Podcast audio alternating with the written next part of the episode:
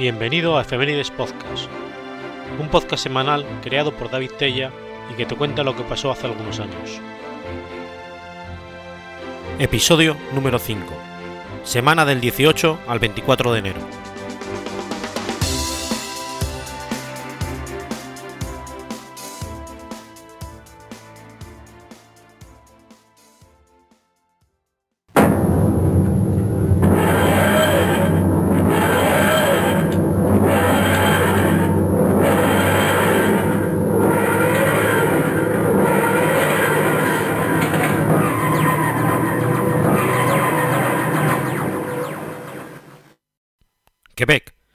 Miércoles 18 de enero de 1950.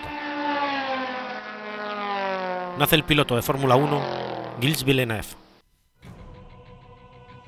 Joseph Gilles Henry Villeneuve fue un piloto de automovilismo canadiense. Obtuvo 6 victorias y 13 podios en la Fórmula 1, resultando subcampeón en 1979, séptimo en 1981 y noveno en 1978. En aquella misma época corría su también hermano Jacques Villeneuve Sr.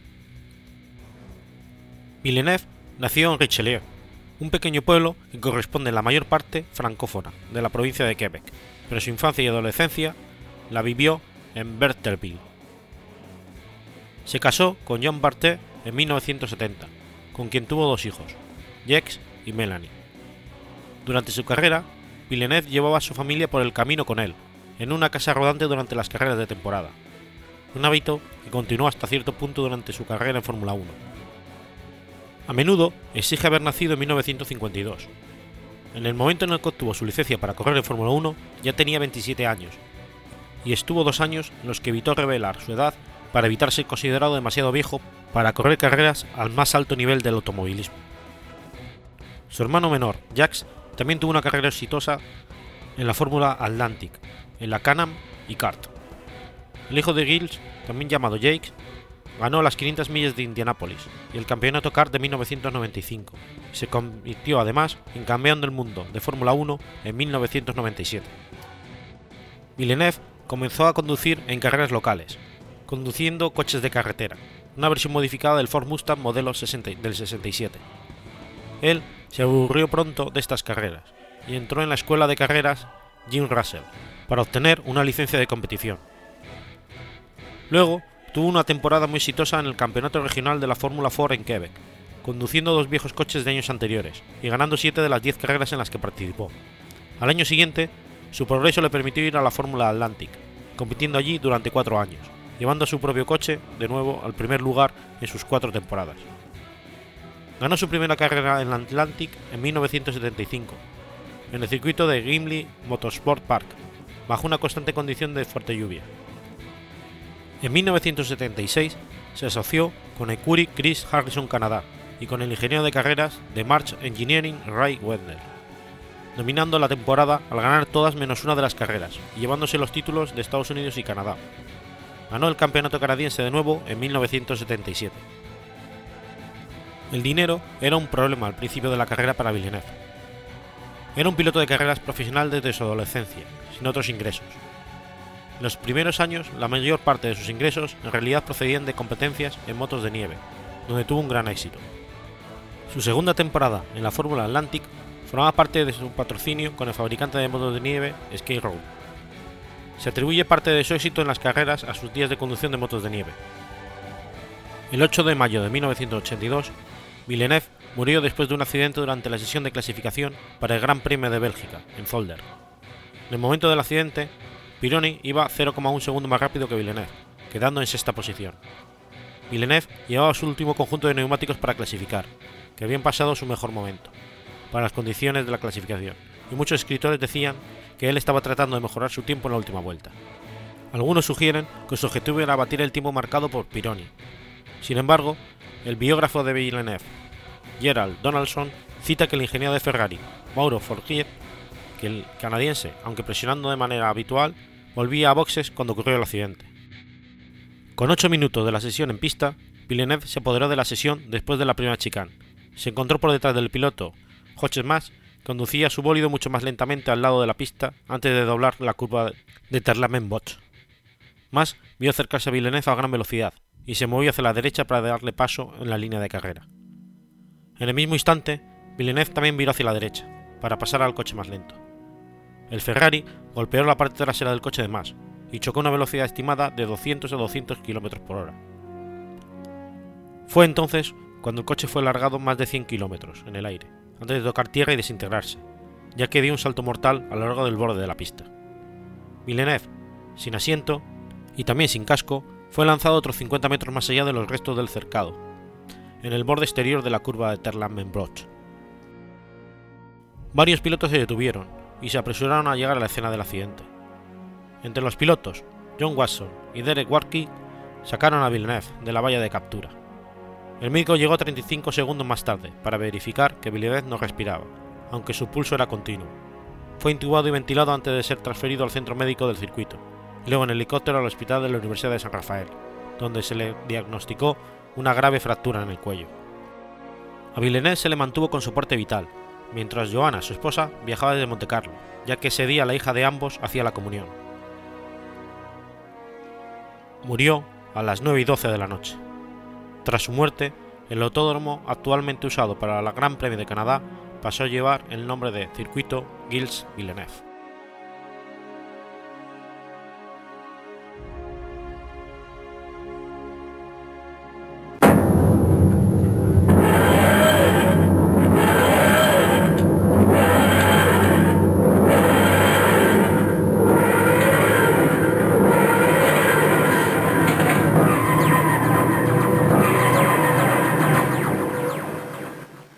Estados Unidos, miércoles 19 de enero de 1983. Se presenta el ordenador Apple Lisa. El Apple Lisa fue un computador personal diseñado y fabricado por Apple Computer a principios de la década de 1980 y el segundo en tener una interfaz gráfica de usuario. A pesar de no ser un éxito comercial en su momento y desaparecer del mercado a los pocos años de su lanzamiento, fue un microcomputador muy avanzado para su época y pionero en integrar un conjunto de avances tecnológicos a nivel de hardware y software, que terminaron convirtiéndose en estándares de la industria de la computación, como el ratón, la interfaz gráfica de usuario, el sistema de mapas de bits, el disco duro, el microfloppy, la memoria virtual, la capacidad de la multitarea, las ventanas de tareas y un software de suite ofimática como paquete incorporado, basado en siete programas utilizados compatibles y autointegrables con capacidad de generación de gráficas matemáticas y financieras. El proyecto LISA fue iniciado por Apple en 1978, con el fin de diseñar un computador personal accesible a múltiples usuarios, como producto masivo de uso simplificado. La computadora LISA finalmente se orientó al mercado empresarial corporativo. En diciembre de 1979, una delegación de Apple, liderada por Steve Jobs, quien venía de salir del fallido proyecto Apple III, visitó las oficinas de Xerox Park, en Palo Alto, California. Xerox en aquel momento buscaba ser inversor en Apple, y sus acciones experimentaron un aumento exponencial en su valor. Jobs había negociado con ellos acceder a su tecnología.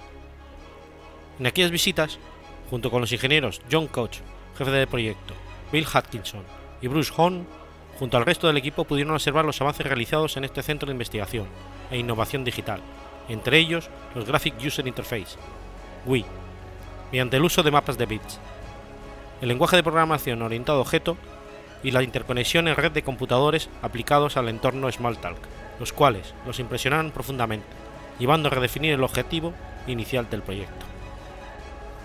Además, Apple tomó del Xerox Park el concepto del ratón, era un innovador dispositivo que mediante la rodadura de una bola de goma dura permitía desplazar el cursor por toda la pantalla activando los iconos generados a través del sistema de mapas de bits.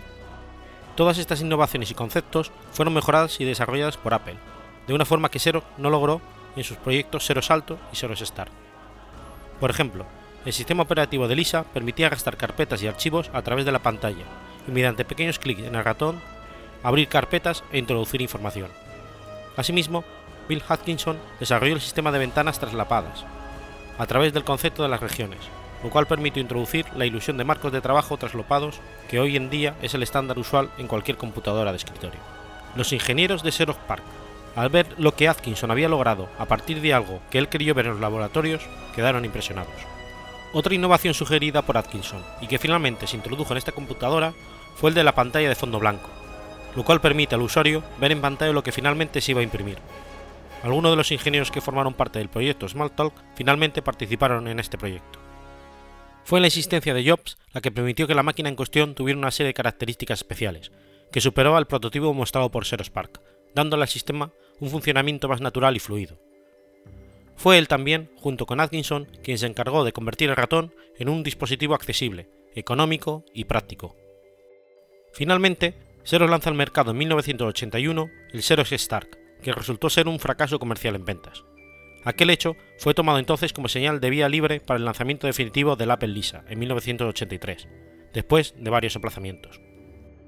En 1982, por discrepancias con John Kuch, quien era el jefe del proyecto, Steve Jobs fue forzado a abandonar el proyecto Lisa, uniendo posteriormente a un proyecto semiclandestino y en ciernes dentro de la empresa conocido como Macintosh. Al contrario de lo que se suele pensar, el Macintosh no es un descendiente directo de Lisa, aunque hay obvias semejanzas entre ambos sistemas, y el computador en su revisión final, denominado Lisa 2, fue modificado y vendido como el Macintosh XL. El Lisa fue anunciado y presentado el 19 de enero de 1983, con un costo de 9.995 dólares. Era el primer computador personal comercial que operaba con interfaz gráfica de usuario y un ratón, después del computador Xerox Star. Usó una CPU Motorola 68000, con una frecuencia de reloj de 5 MHz y tenía un megabit de memoria RAM. La primera versión de este computador tenía dos unidades de disquete de 5,25 pulgadas, apodada la unidad Twiggy, de una capacidad aproximada de 871 kilobytes, lo que requería el uso de disquetes especiales. Estas unidades tenían la reputación de no ser fiables, por lo que el Apple Macintosh, diseñado originalmente para usar un Twiggy, simplemente fue modificado para usar una unidad Sony de microfloppy de 400K en enero de 1984. Como periférico opcional, estaba disponible una unidad externa de disco duro Apple Profile de 5 MB, diseñada originalmente para el Apple III. El modelo posterior, Lisa 2, usó una sola unidad de disquete de 3,5 pulgadas y opcionalmente unidades internas de disco duro de 5 o 10 MB. En 1984, al mismo tiempo que el Macintosh fue oficialmente presentado, Apple anunció que proporcionaba gratuitamente actualizaciones a unidades de disco duro de 5 MB para quienes poseyeran un computador Lisa 1. Lisa ofrecía un sistema operativo multitarea corporativo, no preferente, que no se apropiaba del control, y también de memoria virtual. Estas dos características eran extremadamente avanzadas para un microcomputador de la época. El uso de la memoria virtual, junto con un sistema de disco bastante lento, hacía que por momentos el sistema pareciese inactivo. Lisa también organizaba archivos en directorios jerárquicos, haciendo práctico el uso de unidades de disco grandes. El Macintosh también adoptó este diseño de organización de disco para el sistema de archivos HFS. Conceptualmente, ELISA se parecía al Xerox Star en el sentido en que fue previsto como un sistema de cómputo de oficina, por lo que ELISA tenía dos modos de usuario principales, ELISA Office System y el Workshop, taller de trabajo. El Lisa Office System fue el ambiente Wii para los usuarios finales. El computador Lisa traía consigo un conjunto de programas revolucionarios y sofisticados, llamado Sistema de Oficina Lisa, paquete de programas que más tarde fue rebautizado como Lisa 77. Esta suite constaba de siete programas de aplicaciones generales, el Lisa Bright, Lisa Draw, Lisa Calc, Lisa Graph, Lisa Project, Lisa List y Lisa Terminal. Apple apoyó a nuevos propietarios de Lisa con un amplio conjunto de documentación muy cuidada en su redacción y gráfica, incluyendo cursos promocionales en vídeo y un curso de formación a tu propio ritmo, innovador e interactivo basado en el programa GisaGit. El diagnóstico de hardware de Apple ofreció el programa Lisa Test, aunque Apple lo interrumpió. Para el usuario del sistema operativo, Apple creó Desktop Manager. Este programa era un organizador de archivos y un administrador de programas se crea la ilusión de un escritorio en la que los usuarios pueden colocar archivos, mover archivos, renomar archivos, eliminar archivos y ejecutar programas. Esta fue la mayor innovación del computador, ya que a diferencia de los sistemas existentes en la época, requería en la pantalla el entorno de una oficina, carpetas, escritorio, papelera, impresora, de la misma forma que lo planteó en su momento el Xerox pero de forma más sencilla y amigable, sin los problemas de los productos de Xerox comercializaba. Incluso el lema de la empresa para el mercadeo de la computadora era, el computador que trabaja de la forma que tú lo haces. La pantalla, a diferencia de los computadores de IBM y de la línea del Apple II, era blanca, por lo que consumía una mayor cantidad de fósforo y encarecía el producto. Como cita Walter Isaacson en su libro de Jobs. Otra de las habilidades de Lisa era su capacidad para simplificar los gráficos y diagramas para presentaciones financieras mediante el uso de sus programas de base, popularizando estas herramientas y permitiendo integrarlas entre sí en los diversos programas de la computadora, revolucionando la presentación y manejo de documentos, integrando en un documento cartas o memorándums junto a hojas de cálculo de presupuestos o gráficas de pie o barras mediante la función de copiar-pegar. Estas capacidades eran inéditas en ese momento, las ventas de la computadora no fueron las previstas, y el Apple Lisa se convirtió en el tiempo en un fracaso comercial para Apple, aún mayor desde el desastre del lanzamiento del computador Apple III en 1980. Los clientes de computación en los negocios a los que Lisa estaba dirigido se resistieron al alto precio del computador y en gran parte optaron por trabajar con los menos costosos IBM PC, que ya comenzaban a dominar el mercado de la computación de escritorios de los negocios, a pesar de ser un producto menos avanzado debido a la popularidad de la aplicación Visual Calc, que también corría en Apple II, y el respaldo mundial de la marca IBM.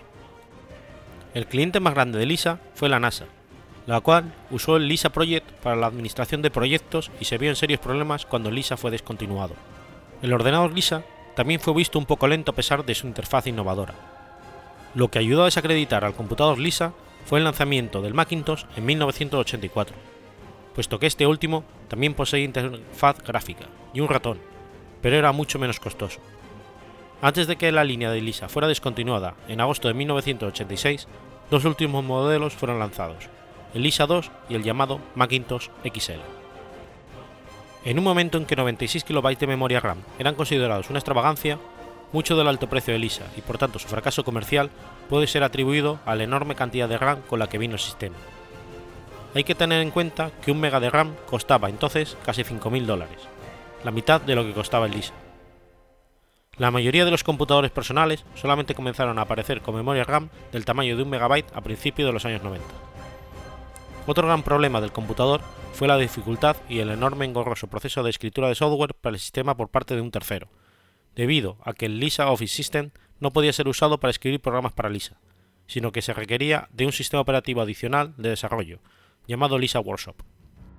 Por esta razón, el abanico de software externo escrito para el Apple Lisa fue en extremo limitado, y la gran mayoría de usuarios no llegaron a usar algún programa más allá de las siete aplicaciones base del Apple Lisa Office System, las cuales Apple consideraban suficientes para realizar cualquier trabajo. Eso redujo su competitividad frente al altamente flexible IBM PC, el cual, a la larga, se convirtió en el estándar base de la industria, unido al sistema operativo Microsoft.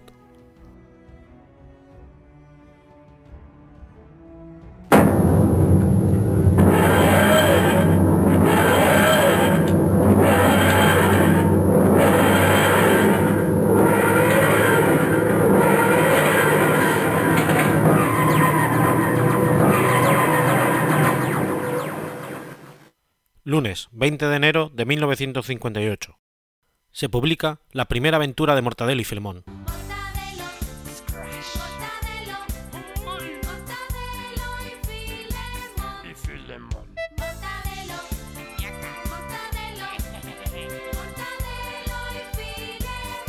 Mortadelo y Filemón. Es una serie de historietas humorísticas creadas y desarrolladas por el autor español Francisco Ibáñez a partir de 1958 la más popular de ellas y probablemente de todo el cómic en España.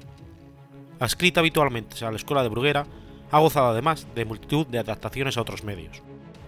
La serie nació con el nombre de Mortadelo y Fenemón, Agencia de Información, tomando como base cómica la ficción de detectives y con historietas de 1 a 4 páginas. Desde el principio, los personajes protagonistas estaban definidos. Filemón es un hombre colérico de dos pelos y es el jefe. Mortadelo es un hombre alto y calvo, con nulo sentido común y capacidad de disfrazarse de cualquier cosa. En 1969 ingresan en las filas de la TIA, una desastrosa agencia secreta que les permite parodiar las historias de espías e incorpora a la nómina personajes fijos, el despótico superintendente de la organización, el catastrófico científico profesor Bacterio, o la oronda secretaria Ofelia. Además, empezaron a aparecer aventuras largas de 44 páginas. En cualquiera de sus épocas, la serie destaca por su humor extremadamente slapstick, por lo que los personajes sufren constantemente percances, como caídas desde gran altura, explosiones, aplastamiento, sin que las consecuencias de los mismos suelan durar más de una viñeta. La primera historieta de Mortadelo y Filemón apareció el 20 de enero del 58, en el número 1394 de Pulgarcito, con el título genérico de Mortadelo y Filemón, Agencia de Información. Por aquel entonces era usual que las series de historieta humorísticas estuviesen un pareado como título, generalmente con el nombre de sus protagonistas en el primer verso. Parece ser que Ibáñez propuso a la editorial tres nombres diferentes, pero que finalmente fue la, propia, la propia Bruguera quien inventó los definitivos. Ibáñez había propuesto Mr. Cloro y Mr. Yesca, agencia detectivesca, Ocarino y Pernales, agentes especiales, y Lentejo y Fideino, detectives finos. Los nombres definitivos propuestos por Bruguera parece que hacen referencia a la mortadela, mortadelo, y a un filete, Filemón. En sus orígenes, Mortadelo y Filemón, los protagonistas de la serie, eran una parodia del Dr. Watson y Sherlock Holmes. Filemón es el jefe de la agencia de detectives y tiene a Mortadelo como empleado y único ayudante. Las primeras historietas eran solo de una página en blanco y negro, con seis filas de viñetas y seguían un esquema muy sencillo. Alguien contrata los, servicios de la agencia, pero al intentar cumplir la misión se produce algún equívoco que resulta en un completo fracaso de la misma. El descubrimiento del equívoco terminaba generalmente en una persecución o en alguien desmayándose. Esta estructura que presentaba equívoco desenlace era extremadamente común en las historietas de la escuela bruguera. Filemón tenía nariz aguileña, vestía chaqueta y sombrero de felpa y fumaba en pipa. Mortadelo, por su parte, además de las habituales gafas y levita negras, llevaba bombín y paraguas del mismo color. El bombín servía además a Mortadelo para guardar los disfraces, un recurso que con el tiempo se revelaría innecesario. Otras características de Mortadelo primigenio eran unos ojos espectacularmente entrecerrados, que le conferían un aspecto despistado. Este primitivo aspecto fue depurándose en el tiempo, adquiriendo pronto un aspecto similar al actual. Mortadelo mantendría su levita negra, pero desaparecían en el sombrero y el paraguas. Mientras tanto, Filemón fue reduciendo paulatinamente su nariz, y su indumentaria pasó a consistir en una pajarita negra, camisa blanca, pantalones rojos y en ocasiones chaqueta a juego. En 1969 marca el inicio de la madurez de esta serie, con algunos cambios de gran trascendencia. Se inician las historietas largas, que suelen tener 44 páginas y habitualmente están organizadas en episodios autoconclusivos de cuatro caras, que suelen narrar los sucesos de un día. La razón de esta estructura era que estos episodios serían publicados semanalmente, inicialmente en la revista Gran Pulgarcito y más tarde en la revista Mortadelo. El hilo argumental de las historietas sirve solo como medio para estructurar los capítulos y como base para encadenar las situaciones cómicas. Aparte de la publicación serializada, también eran publicadas de forma completa en la colección Olé. En esta nueva etapa de Mortadelo y Filemón, el humor no se basa tan solo en el descubrimiento de un equívoco, sino que múltiples recursos humorísticos son empleados de forma continua, parodias, bromas visuales, humor absurdo, enredos, juegos de palabras. Mortadelo y Filemón forman parte de la TIA, una organización con claras reminiscencias de la CIA. Las referencias a Holmes, que ya hace tiempo que han desaparecido, son sustituidas por la parodia de las historias de espías, muy común en aquel entonces. La referencia más clara de esta época es la serie Superagente 86, estrenada en España dos años antes de la publicación en el sulfato atómico. Esta serie refleja un mundo de espías incompetentes, entradas secretas y hasta zapatófonos, muy similar al de las aventuras de Mortadelo y Filemón. El estilo de dibujo está casi totalmente definido, así como los personajes de los dos detectives, convertidos ahora en agentes secretos. Además, se incorporan nuevos personajes en las historietas. El superintendente Vicente, el profesor Saturnino Bacterio y en 1978 la secretaria Ofelia. Otros personajes, incluyendo su, peculiar galería de villanos, no llegan a ser recurrentes. En las primeras aventuras largas, Ibáñez experimenta con la estructura de las viñetas, dando a las historietas un aspecto menos rígido y consiguiendo además una mayor expresividad. Sin embargo, pronto retorna a la estructura rígida de cinco filas de viñetas. La división de la etapa madura en dos, clásica y moderna, y puede resaltar controvertida. Sin embargo, puede establecerse diferencias entre ambas. Una de estas diferencias es el número de viñetas. Hasta el transformador metabólico, las historias tenían cinco filas de viñetas, pero a partir de entonces se pasa a cuatro. Teniendo en cuenta que el número de páginas no varía, esto implica una disminución en el número total de viñetas por aventura. Estas pierden, por tanto, algo de densidad, tanto en la historia como en el aspecto visual. Otra diferencia es que las historietas empiezan a tener algunas referencias a la actualidad, lo que daría razones para llamar clásicas a las primeras aventuras, cuyas historias son más intemporales. Además, aumenta el uso de gags escatológicos y repetidos de otros álbumes. Algunas de ellas son La gente de Vicente, Secuestro aéreo, en Alemania, o El cacao espacial. Entre 1986 y 1987, Ibáñez incluso llega a perder los derechos de publicación de sus personajes, que habían sido registrados por la editorial Bruguera, estableciéndose un periodo de cinco años aproximadamente que divide en dos la etapa madura y moderna, y se producen varias historietas apócrifas como La caza de la chota o La medium Paquita. Ibáñez, por su parte, creará otra historia de Mortadelo y Filemón para Editores Junior S.A. Serían las aventuras terroristas, donde apareciera por primera vez el personaje de la señorita Irma, creada como gesto gentil hacia la secretaria de uno de los editores alemanes. La etapa contemporánea se caracteriza por la recuperación de Ibáñez de los derechos de sus personajes, para que otros protagonicen aventuras originales de su puño y letra.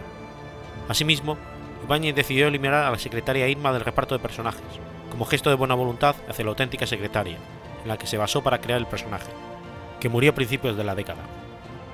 A partir del año 96 desaparecen las revistas y las historietas son editadas directamente en formato álbum, alcanzándose el cenit de la perfección gráfica. Personajes muy detallados, amplios y expresivos con una gran mejoría del color y los efectos de relleno que se vuelven completamente coherentes entre viñetas, diferenciándose claramente de los disparates cromáticos de las publicaciones de antaño. Lo mismo pasa a ser también progresivamente más grande, incluyendo personajes y bocadillos, y las viñetas cuentan con mayor amplitud en el decorado. La tendencia a incorporar la actualidad se muestra todavía más evidente. Los agentes son partícipes de la llegada del euro, la crisis económica del 2008 y el caso de la corrupción española de los papeles de Bárcenas, dando lugar a álbumes como Llegó el euro, Tijeretazo o El Tesorero, entre otras aventuras relacionadas con los acontecimientos más recientes.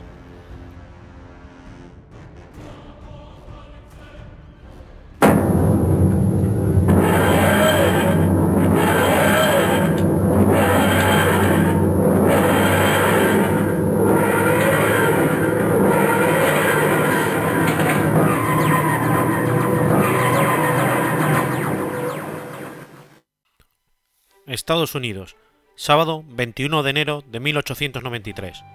Es patentada la fórmula de la Coca-Cola. La fórmula de la Coca-Cola es el nombre con que se conoce la receta secreta usada para elaborar la Coca-Cola. La empresa presenta la fórmula como un secreto comercial y es usada como estrategia de marketing. El 8 de mayo de 1886 fue formulada por el farmacéutico John Pemberton como medicamento para el cerebro y los nervios, fue su contable, Frank Mason Robinson, quien introdujo la marca e ideó el logotipo.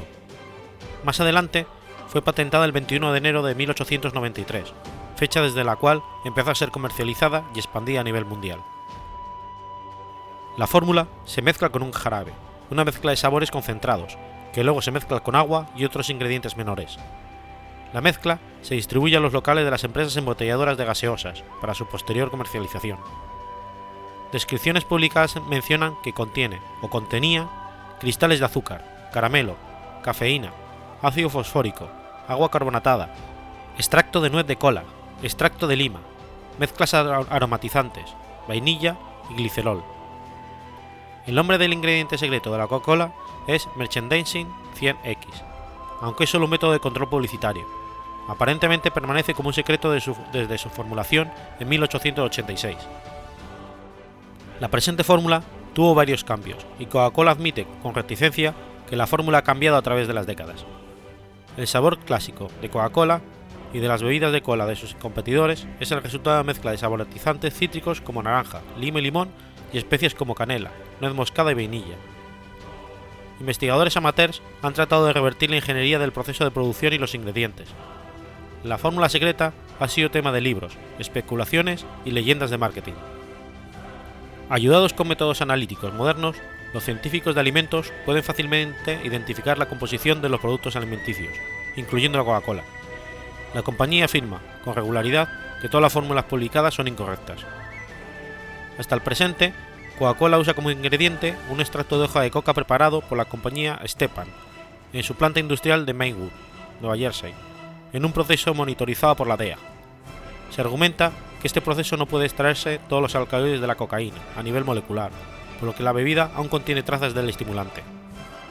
La compañía se niega a hacer comentarios sobre la presencia de hojas de coca en la Coca-Cola. Además, la página web de la compañía declara que, en efecto, Coca-Cola no contiene cocaína u otra sustancia perjudicial, y la cocaína nunca ha sido un ingrediente de la Coca-Cola. Esto se debe a que muchas personas creen que el nombre de la marca deriva de la cocaína, cuando realmente el nombre refiere a los principales ingredientes de la fórmula original. En un célebre desastre corporativo, Coca-Cola presentó New Coke en 1985.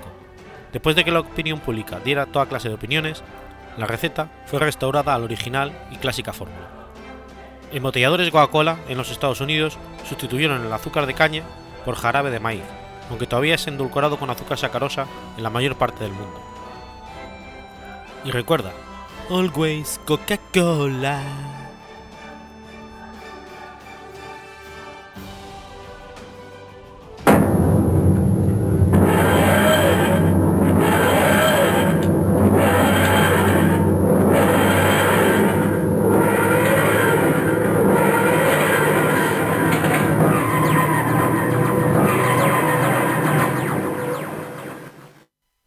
Cleveland, viernes 22 de enero de 1965.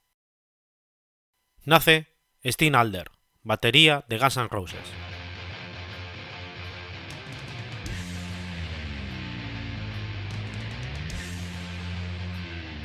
Stephen Alder es el percusionista de la banda de hard rock Alder, aunque es conocido especialmente por ser el batería original de la banda Guns N' Roses. Nació en Cleveland, Ohio, el 22 de enero del 65. En su adolescencia conoció el que sería el futuro guitarrista líder de Guns N' Roses, Slash, su inseparable amigo. Esto pasó una tarde cuando Stephen andaba en patinete y tras una caída, Slash se le acercó con su bicicleta para ver si Stephen estaba bien. Ese mismo día, Stephen le mostró unos acordes en su vieja guitarra y despertó el amor de Slash por las seis cuerdas. Juntos formaron una banda de rock llamada Road Crew, y al disolverse esta, Alder y Slash fueron llamados para integrarse en Guns N' Roses, ya que Tracy Guns y Rod Gardner continuaron con la LA Guns. Por esto es que Duff McKagan los llama para integrar la formación original que hizo historia dentro del grupo de rock and roll Guns N' Roses. Steve Halder tocó la batería en dos álbumes, Appetite for Destruction y Guns N' Roses Lies. Al terminar la gira que promovía el álbum Appetite for Destruction, Guns N' Roses grababan lo que sería su segundo álbum de estudio, titulado Guns N' Roses Lies.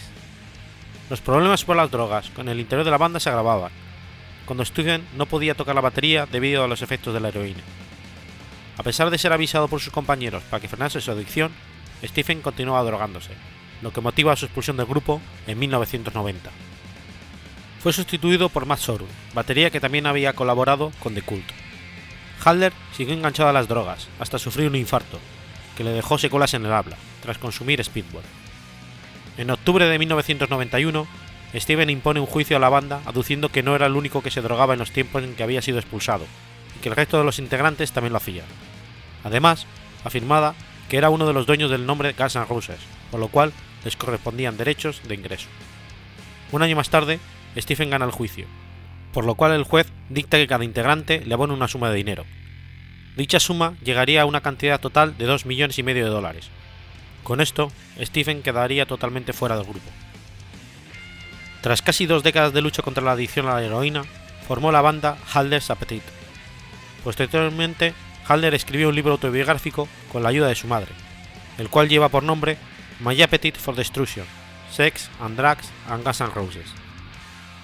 En marzo del 2009, Halder anunció que tocaría en una de las canciones de Slash, primer álbum en solitario de su amigo Slash.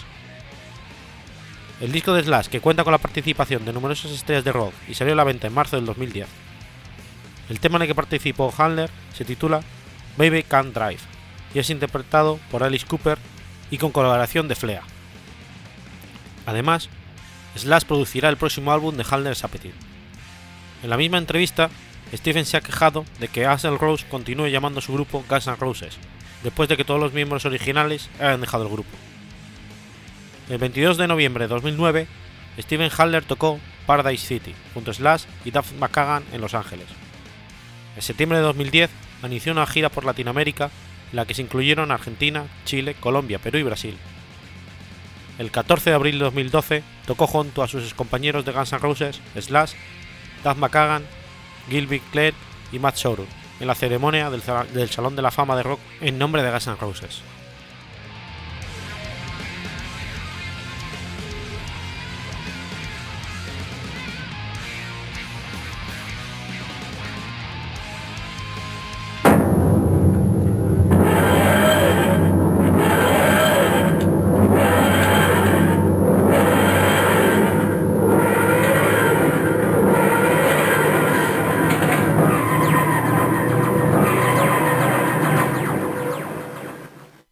Minneapolis, lunes 23 de enero de 1950. Nace Richard Dean Anderson.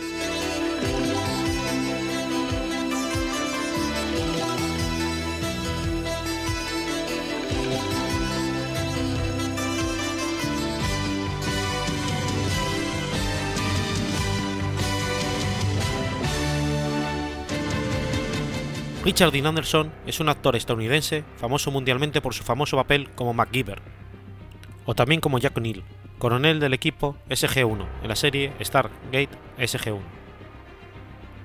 Hijo de Stuart Jean y Jocelyn Ray Anderson, tiene tres hermanos, Jeffrey Scott, Thomas John y James Stewart. Tiene una hija llamada Wild Queen Anna Rose, la que tuvo con su entonces pareja April Proust. Richard Dean Anderson fue quien dio vida al intrépido y aventurero MacGyver, el agente de inteligencia de la Fundación Phoenix, que siempre trataba de ayudar a los buenos y acabar con los malos. La serie, que era seguida por millones de fans alrededor del mundo, comenzó en 1985 y duró siete años en el aire, hasta 1992. Se emitió originalmente en la cadena televisiva estadounidense ABC. Actualmente los derechos los posee la televisión CBS. Quizás una de las cosas que no se podrían olvidar jamás de este personaje era su gran habilidad para improvisar cualquier artilugio con elementos simples, y de lo más variados como chicles, clips, mecheros, neumáticos, trozos de madera y su insuperable navaja suiza multiusos. Cabe mencionar que MacGyver vivió durante su infancia en Mission City, al igual que Anderson en la vida real. MacGyver era un ávido jugador de hockey durante su niñez, compitiendo en la liga local y manteniendo esta pasión hasta la edad adulta. Actualmente es propietario de la productora Gecko Films, que produjo la serie Stargate SG-1, de la cual fue protagonista.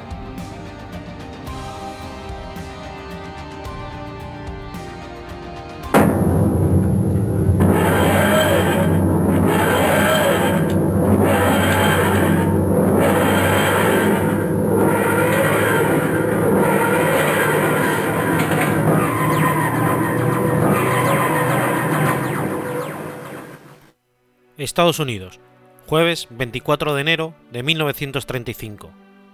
Comienza a venderse la primera cerveza enlatada. Hoy es una cosa común ver la cerveza en botellas y latas, pero no siempre fue así.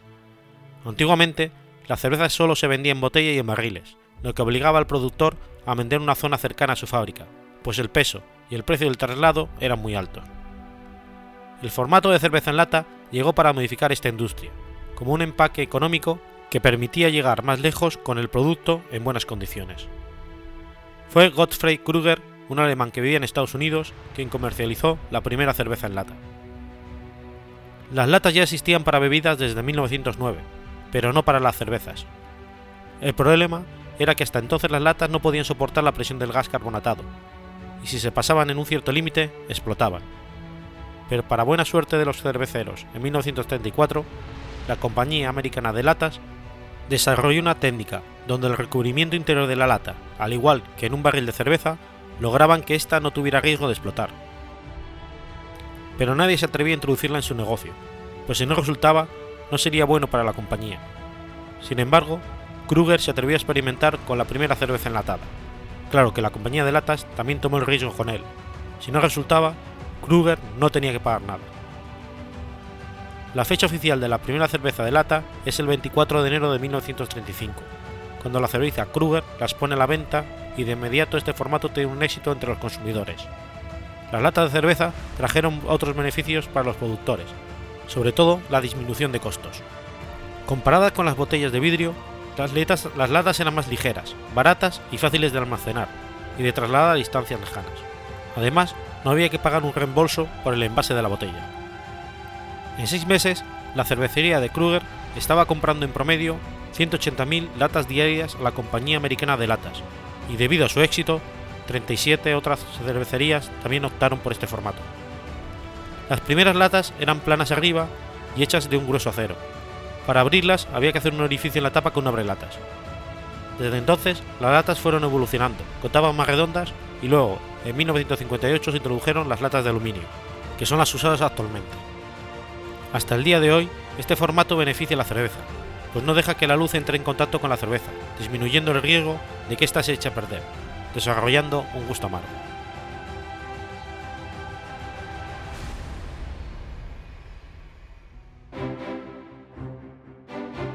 Has escuchado Efemérides Podcast. Si quieres ponerte en contacto conmigo, puedes hacerlo por Twitter a la cuenta Efemeridespod o a mi cuenta personal David o por correo electrónico en efemeridespod.gmail.com o también puedes visitar la página web efemeridespodcast.es y recuerda que puedes suscribirte por iTunes o por iVoox y tienes un episodio nuevo cada lunes.